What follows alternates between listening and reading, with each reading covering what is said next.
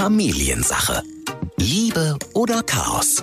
Hauptsache Familie. Wie gehen denn die Eltern mit dieser Reise um? Sind sie eine Art Gegenwind, eine kräftige Brise, die von vorne bläst? Oder sind sie Rückenwind, der mich sozusagen von hinten stützt? Je nachdem, wie Eltern sich entschieden haben in den ersten 16 Jahren, wie sie ihr Kind begleiten, dementsprechend kommt es wie so ein Boomerang natürlich im Alter zurück. Da gibt es dann häufig wenig Verständnis so am Anfang und die Kinder eigentlich nur diese Notbremse ziehen. Familiensache. Ein Podcast von RSH mit Ike Kirchner und Matze Schmark. Folge 23. Herzlich willkommen zu einer neuen Runde Familiensache. Und heute tatsächlich ähm, wollen wir mit euch ganz nah im Kontakt stehen. Ähm, vielleicht hat man das gerade auch schon so ein bisschen rausgehört, aber die große Überschrift heute bei uns Kontaktabbruch innerhalb der Familie. Und das geht ja auf verschiedenste Art und Weise. Jeder kennt irgendwie jemanden, der einen kennt oder hat es bei sich selbst in der Familie dass irgendwie zu einem Familienmitglied der Kontakt abgerissen ist. Also erstmal schönen guten Tag, Ja. Hallo. Wir sind für euch da. Wir machen keinen Kontaktabbruch. Die Folge lohnt sich wirklich, finde ich, denn das ist so immer noch so ein Tabuthema eigentlich komischerweise. Weil ähm, es passiert nun mal, ähm, man hat, man kennt das ja auch aus dem Freundeskreis, man kennt das vor allen Dingen auch aus Beziehungen und äh, Partnerschaften. Manchmal ist halt einfach vorbei zwischen zwei Leuten. Und das kann tatsächlich auch in der Familie passieren, aber da liegt halt immer noch so ein bisschen drüber, das darf da aber nicht passieren. Mensch, das Blut sind doch ist dicker als Wasser. ja, ne? ist ja. auch so, aber so nach dem Motto, das, das sind doch deine Eltern. Das ist doch dein Bruder, das Ja. ist doch deine Schwester. Du musst doch Kontakt haben, wenigstens dann auch zum Geburtstag und an Weihnachten. Das sind dann immer die ähm, Situationen, wo man sich dann nochmal zusammenreißt. Aber ähm, das ist ja, du sagst das ja aber schon, wenn man, dass man sich zusammenreißt. Ja. Ne? Also ich meine, ähm, wenn es so Meinungsverschiedenheiten gibt, wenn es so konträr alles ist, wenn es einem wirklich sowas von, der andere auf Deutsch gesagt einem so auf den Senkel geht, ja, ähm, dann gibt es ja Gründe, warum man sich eigentlich nicht mehr trifft, warum man so auch keinen Kontakt hat.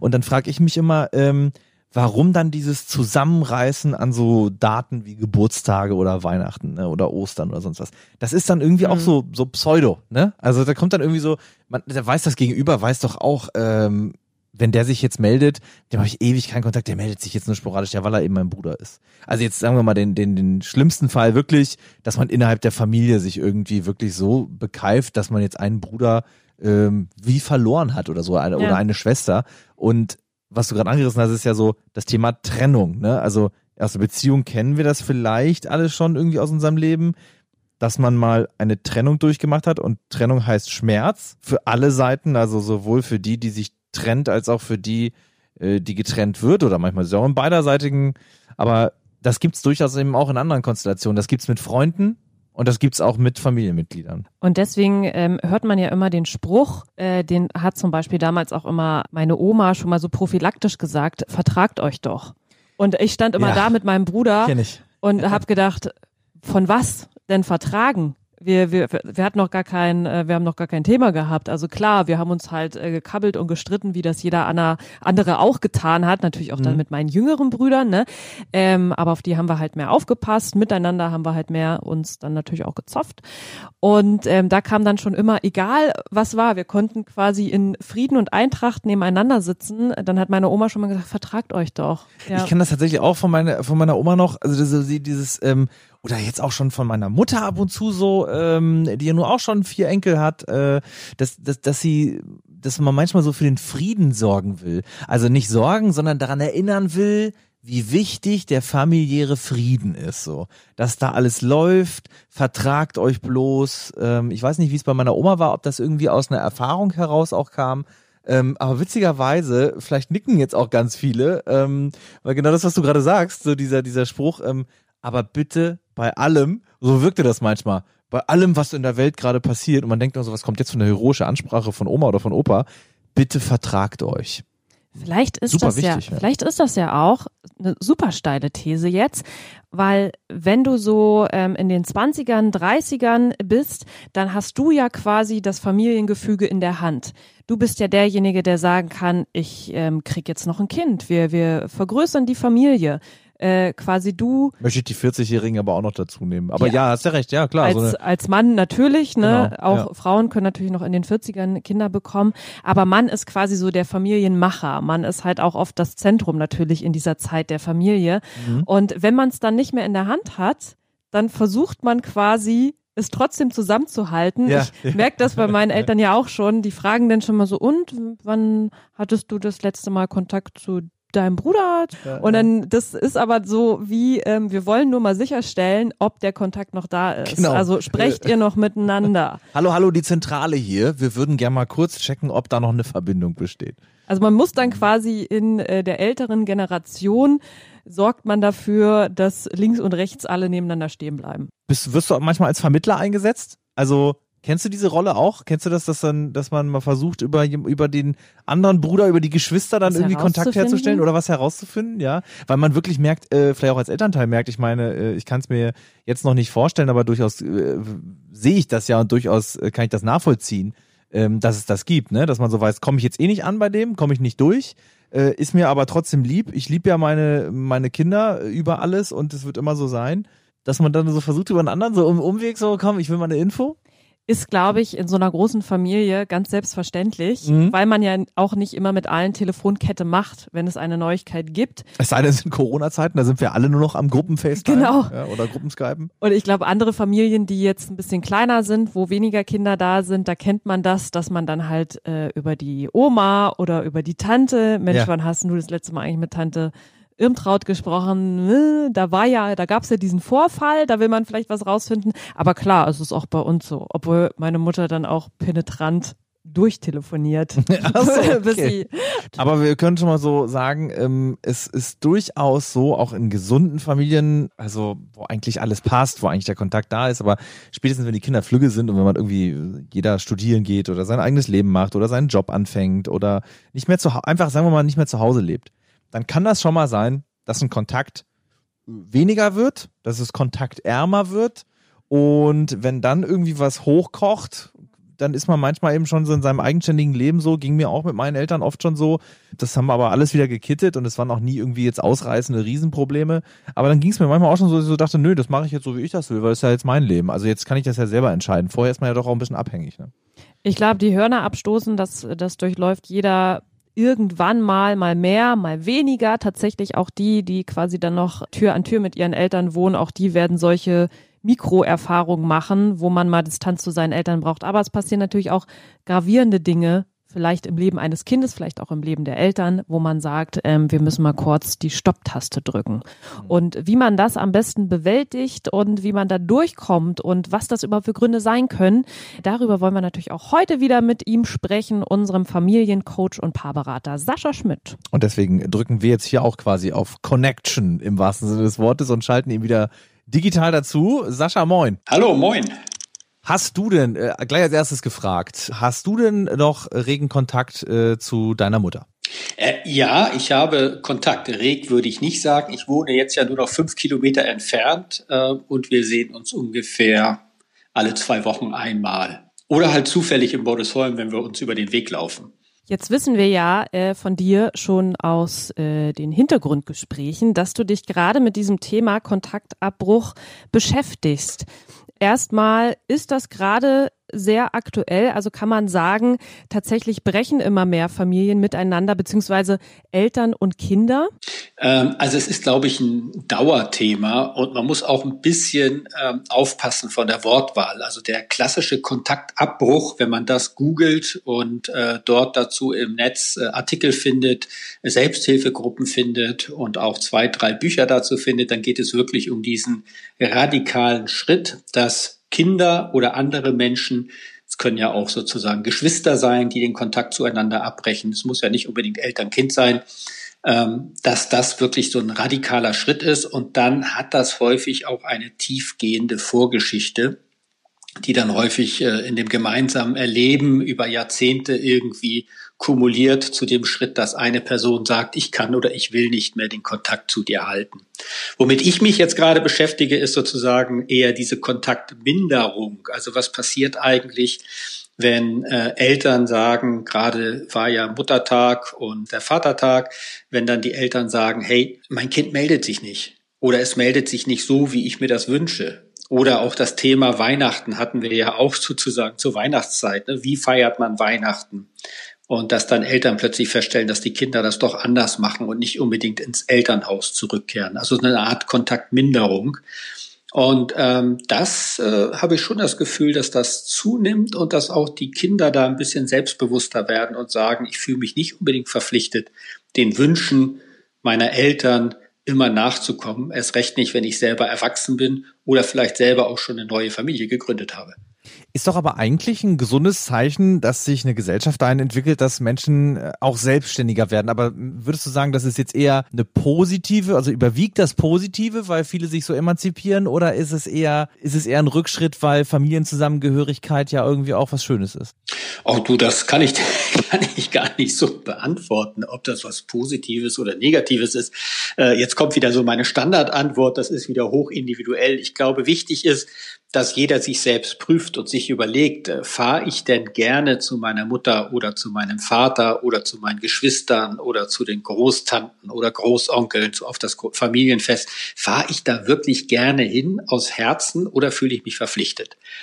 Und wenn ich mich verpflichtet fühle, kann ich ja auch immer noch sagen, ja, eigentlich fühle ich mich verpflichtet, ich habe keinen Bock. Zugleich weiß ich, dass das für meine Verwandten oder meine Mutter, mein Vater, dass das wichtig ist und ich schenke ihnen das. Also ich fahre als Geschenk hin sozusagen und begrenze das halt, dass ich vielleicht nur zwei Nächte da bleibe und nicht die ganze Woche. Wenn ich aber merke, nee, eigentlich äh, krümmt sich bei mir der Magen bei der Vorstellung, an diesem Familienfest teilzunehmen oder ähm, täglich äh, meine Eltern anzurufen oder Söhne machen das ja vielleicht höchstens wöchentlich oder zweiwöchentlich oder monatlich, aber ich höre von vielen Frauen zum Beispiel, dass äh, dieses Tochter-Mutter-Verhältnis doch so auf Tagesbasis ist, auch wenn man nicht mehr zusammen lebt. Und ich merke, eigentlich habe ich da keinen Bock drauf. Dann finde ich es auch wichtig und legitim, das mal zu hinterfragen und sich zu sagen, vielleicht können wir ein bisschen weniger in Kontakt treten. Und spannend ist ja gerade die Corona-Zeit jetzt oder die auch ja zurückliegenden acht Wochen, die wir mhm. so erlebt haben, weil äh, da ist ja der Kontakt abgebrochen worden durch den Virus ähm, und gleichzeitig wurde häufig neuer Kontakt aufgenommen über Social Media, also über Videocalls, über ähm, äh, Chat-Apps und ähm, whatever. Und äh, da stellt sich so ein kleines Phänomen ein, dass einige Leute sagen, puh, das ist anstrengend. Also den Besuch irgendwie alle zwei Wochen, den konnte ich ja noch so planen. Ja, da habe ich tief Luft geholt, bin hingefahren, hatte eine schöne Zeit, zwei Stunden bin ich wieder weggefahren. Aber jetzt ruft Muttern oder Vatern oder Oma, Opa, keine Ahnung, jetzt rufen die täglich an und fragen dann, wieso meldest du dich zurück? Also so eine Dauererreichbarkeit, ähm, die vor der digitalen Zeit noch nicht so da war und die durch Corona gerade sehr natürlich die Nutzung sehr vorangetrieben wird. Weil sie es jetzt auch gelernt haben, ne? also auch die Älteren. Weil sie es auch gelernt haben, genau. Ja, und es hat ja auch was Schönes. Ne? Also es hat ja auch seine absolut schönen Seiten, sich so in Kontakt zu sein. Und auf der anderen Seite fordert das neue Abgrenzung. Aber wenn ich jetzt äh, feststelle, weniger Kontakt oder vielleicht manchmal sogar aus Gründen gar kein Kontakt ist eigentlich ganz gesund für mich, dann ist das schon mal der erste gute Schritt, wenn ich das selbst festgestellt habe. Aber wie macht man denn dann so einen Abbruch? Also die meisten gehen ja da nicht hin und sagen, ja, eigentlich, ich möchte jetzt nicht mehr so gerne mit euch sprechen. Das ist ja total schwierig. Aber so einfach dann nicht zu sagen, ist ja auch unfair. Ja, also es gibt ja so dieses Phänomen, da gibt es, glaube ich, auch ein paar Bücher zu, äh, das nennt sich Ghosting. Also wenn so Menschen plötzlich verschwinden, auch so im ja. Freundeskreis oder auch als, äh, als Liebespaar plötzlich so in der Flirtphase und plötzlich meldet sich die Person gar nicht mehr. Absoluter Kontaktabbruch über alle Kanäle, also real, ähm, Telefon und Social Media. Und ähm, ich bin einfach ein ganz großer Freund davon. Also auch wenn mir Leute das erzählen, oh, mir fällt das schwer und ich weiß nicht, was ich machen soll und so. Und meine äh, Empfehlung ist immer die Selbstoffenbarung. Also immer zu sagen, sag das der Person. Sag ihr auch, dass es dir schwer fällt und sag ihr auch, es tut dir nicht gut und du möchtest pausieren. Also Kontaktabbruch, da ist das Wort Bruch drin, brechen, das ist sehr hart. Aber wenn ich sage, ich brauche eine Pause, und das funktioniert. Also ich selber habe auch, habe ich ja schon einmal erzählt, einmal mit meinem Vater eine dreijährige Funkstille gehabt, ähm, die darauf basierte, dass ich angefangen habe zu studieren und es eine Uneinigkeit gab bezüglich der finanziellen Unterstützung. Ja. Ähm, und das war natürlich schmerzhaft, aber es war, glaube ich, notwendig. Und wir hatten danach eine ganz neue Art von Kontakt, als wir uns wieder angenähert haben. Weil das ist ja so witzig eigentlich. Die einzige Trennung in einer Beziehung, die legitim ist, gerade ist ja zwischen Partnern. Also, dass man sich da mal trennt, äh, das, das wissen alle, das machen ja auch einige. Aber tatsächlich ja. so zu den Eltern, zu den Freunden, ich trenne mich von einem Freund, das macht man so einfach nicht. Das passiert halt mit der Zeit. Aber dann bleibt halt vieles unausgesprochen, was dann auch schade ist. Ne? Ja, und das ist, äh, das ist schön, was du da sagst. Also äh, schön im Sinne von, du beschreibst das gut. Viele lassen das so auslaufen. Und äh, ich bin, also ich persönlich bin immer ein Freund davon, wirklich auch ein Statement zu setzen, also beidseitig, um einfach zu sagen, hey, lass uns das anders machen oder lass es pausieren oder lass uns das beenden, anstatt so schweigendes Auslaufen. Ich weiß, andere lassen das gerne auslaufen. Ich mache das aber auch in meinem Geschäftsleben so, dass ich immer frage, wenn jemand sich nicht meldet, ähm, für mich ist das jetzt ein Zeichen, dass unser Deal vorbei ist oder was auch immer, weil ich ein Freund davon bin, das wirklich auch zu beenden. Also nicht nur was zu beginnen und was zu pflegen, sondern auch bewusst zu beenden. Äh, andere melden sich einfach nicht mehr, hoffen, dass sich keiner zurückmeldet und es ist ja nicht schlimm, dass was vorbei ist. Also das wird immer so negativ gesehen. Mhm. Aber es ist ja ganz normal, dass Sachen enden. Nur wenn Sachen enden, können ja neue Sachen beginnen. Und ich glaube, für viele ist halt auch ein großes Problem, so kein Kontakt oder kein, keine Kommunikation ist dann manchmal schlimmer als so ein richtig guter Streit, ne? Äh, klar, das auch. Also ein richtig guter Streit, da bist du ja in Kontakt, sonst kannst du dich genau. nicht streiten. Wenn wir an Familie denken, warum kommen dann manchmal Kinder, auch wenn sie älter werden, irgendwie in so eine, wie soll ich sagen, in so eine Phase, wo sie die Eltern anders unter die Lupe nehmen, als sie es noch als Kinder gemacht haben, die zu Hause wohnen. Warum kann es da manchmal überhaupt erst so in die Richtung kommen, dass man denkt, Mensch, irgendwie möchte ich vielleicht zu meinen Eltern nicht mehr so einen engen Kontakt, wie ich den hatte, logischerweise, als ich da noch gewohnt habe. Ja, ich meine, das ist ja, also die Geburt eines Kindes oder mit der Geburt eines Kindes beginnt ja die Reise in die Eigenständigkeit, in die Autonomie und in die Freiheit. Äh, und das ist kein Vorwurf an die Eltern, aber ähm, das Baby wird geboren, das ist total abhängig von den Eltern. Dann kommt sozusagen diese Ich-Werdungsphase, gerne Trotzalter genannt. Da geht es los, dass das Kind sozusagen seine Autonomie entwickelt, feststellt, wow, ich habe ein eigenes Ich, ich kann ja ohne Mama, ich kann ja ohne Papa, wie cool ist das denn? Verstehe gar nicht, warum die sich aufregen. Dann komme ich sozusagen in das Kita- und Grundschulalter. Ich werde eigenständiger, ich entwickle Freundschaften. Ähm, Gerade so am Ende des Grundschulalters ist dann auch die Kindertür zu. Da möchte ich lieber mit meinen Kumpels sein oder mit meinen Freundinnen und die Eltern spielen gar nicht mehr so die große Rolle. Dann geht's rein in die Vorpubertät, in die Pubertät, wo sozusagen der endgültige Schritt eigentlich da ist, sich von den Eltern zu trennen. Man wird vom Mädchen zur Frau, vom Jungen zum Mann man entwickelt sozusagen seine eigene Sexualität, sein eigenes Standing im Leben, seine eigenen Werte, auch politische Werte. Und dann kommt man so in die spätpubertäre Phase ab 16, ähm, wo das sozusagen integriert wird und man seinen Eltern als wirklich so ein junges, erwachsenes gegenübersteht. Und jetzt ist natürlich die Frage bei dieser Reise, die ich gerade skizziert habe, mhm. wie gehen denn die Eltern mit dieser Reise um? Und zwar von Anfang an. Das heißt, stemmen die sich von Anfang an gegen diesen Entwicklungsdrang, diesen natürlichen Entwicklungsimpuls des Kindes in die Autonomie, indem sie sagen, nein, du bist mein Kind, du bleibst mein Kind und im Idealfall bleibst du auch so, wie ich mir dich vorstelle. Also sind sie eine Art Gegenwind, eine kräftige Brise, die von vorne bläst und mich dran hindert als Kind in meiner Selbstentfaltung? Oder sind sie Rückenwind, der mich sozusagen von hinten stützt, dass ich gar nicht umfallen kann, und ähm, mich sozusagen aber in mein Leben gehen lassen. Und je nachdem, wie Eltern sich entschieden haben in den ersten 16 Jahren, wie sie ihr Kind begleiten, dementsprechend kommt es wie so ein Boomerang natürlich im Alter zurück. Das heißt, gerade wenn Kinder so ab 30 35 erlebe ich das immer mehr, dass erwachsene Kinder dann anfangen auch zu reflektieren, vielleicht weil sie auch selber Mutter oder Vater gerade geworden sind. Äh, wie war das denn eigentlich in meiner Kindheit? Und dann plötzlich feststellen, ah, da hat einiges nicht gepasst. Oder ähm, da habe ich einiges erlebt, das tut mir nicht gut. Und ähm, jetzt merke ich immer noch, der Kontakt tut mir nicht gut. Und jetzt habe ich aber das Standing, das innere Standing. Ähm, ich habe meine eigene Familie, meine Partnerschaft oder ich habe, was wir in der letzten Folge oder vorletzten Folge hatten, die das mit meiner, mit meiner äh, Freunde als Familie sozusagen um mich herum. Ich habe sozusagen ein eigenes Umfeld, wo ich mich sicher fühle und ich kann mich jetzt wirklich auch lösen. Als Kind bis zum Jugendlichen bin ich ja auch noch in einer gewissen Abhängigkeit von meinen Eltern. Und das ist schon ein Zeichen von, ja, von vielen Kindern ist das auch eine Art Abgrenzung, die sie vorher nicht geschafft haben. Und einige brauchen auch diese harte Abgrenzung, weil äh, die Eltern ihnen einfach nicht gut tun. Heißt das wieder mal, äh, das Kind ist im wahrsten Sinne des Wortes wieder in den jungen Jahren in den Brunnen gefallen? Nein, ich würde nicht sagen, das Kind ist in den Brunnen gefallen, sondern äh, in der Beziehung zwischen Eltern und Kindern ist irgendetwas äh, so verlaufen, dass ein Kind irgendwann sagt, äh, das tat mir nicht gut. Das merke ich heute auch noch.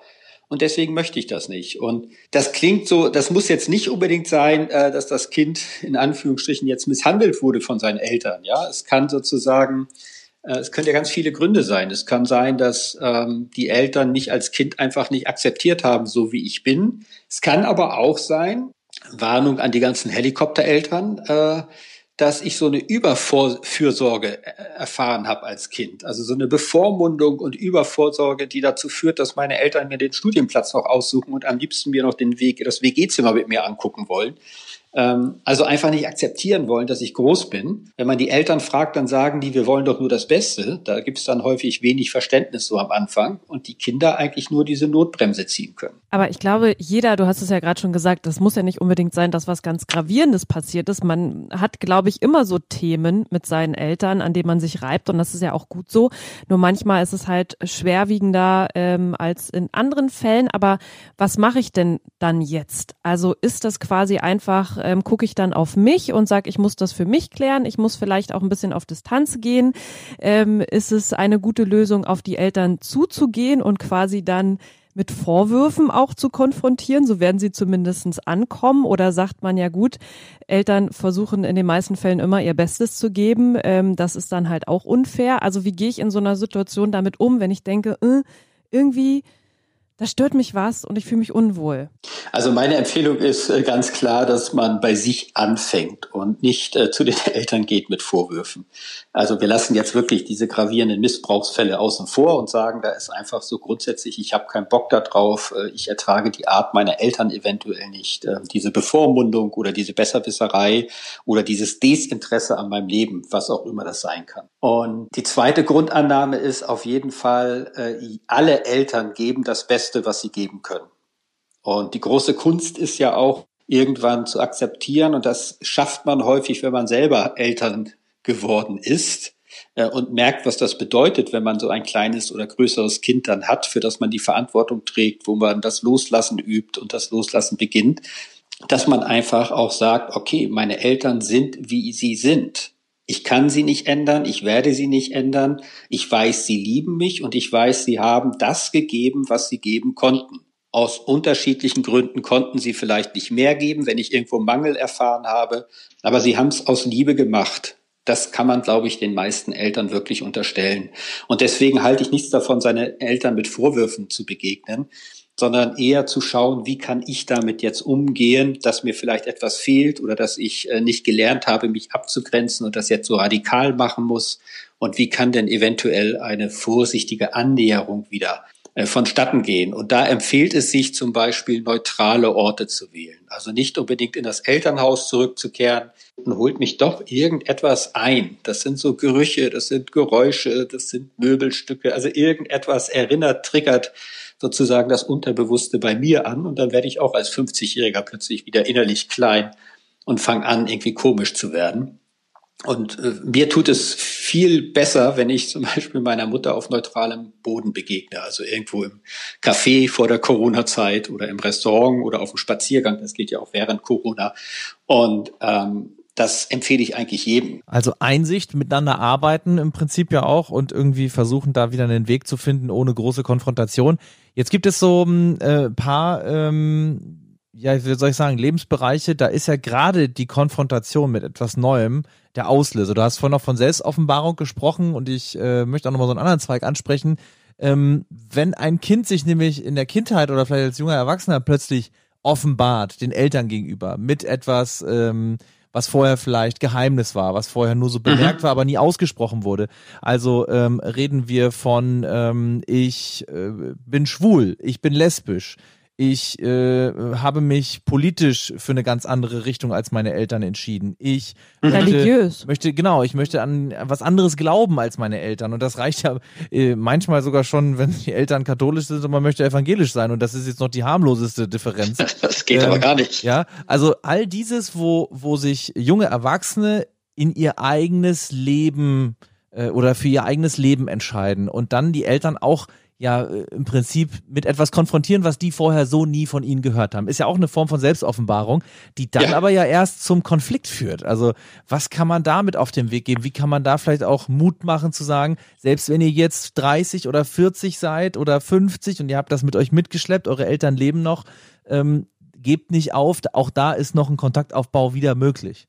Also du meinst, wenn man sozusagen sich offenbart hat und dann war ein Kontaktabbruch, vielleicht sogar von den Eltern äh, mehr forciert? Da stelle ich es mir am schwierigsten vor, dass man jetzt ohne Konfrontation zurückkommt ähm, und nochmal versucht, diesen Kontakt zu den Eltern aufzubauen. Also da wäre sozusagen, äh, achte erstmal ganz auf dich, schau, dass du in deiner Community, in deinem Freundeskreis wohl aufgehoben bist. Da wirst du höchstwahrscheinlich dann leider auch nicht der Einzige sein mit dieser Erfahrung. Also sprich, eine Art neue Familie ist sozusagen mein neues Umfeld, in dem ich aufgehe. Und ähm, hilft es dann in solchen Fällen vielleicht auch mal einen Brief zu schreiben, also wo man wirklich mal richtig vom Leder zieht und sagt, das geht alles gar nicht und ich fühle mich nicht gesehen und das tut mir wahnsinnig weh und außerdem bin ich total wütend.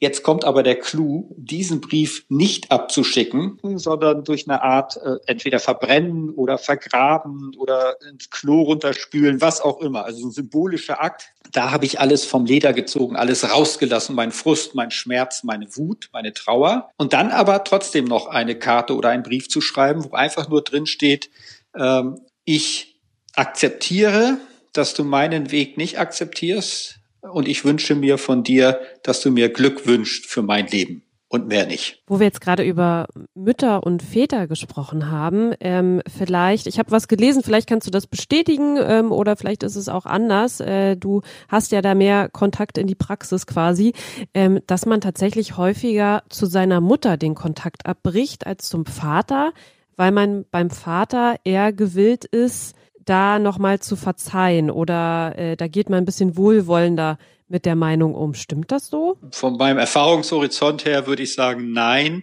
Ich erlebe es eher, dass halt Töchter zu ihrer Mutter den Kontakt ja. abbrechen und Söhne eventuell zu ihrem Vater. Gleichgeschlechtlich. Gleichgeschlechtlich, ja, ja. Okay, auch interessant.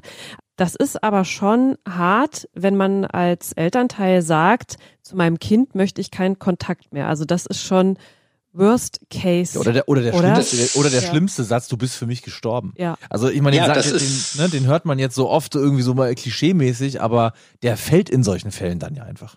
Das ist, äh, das tut dem Kind weh.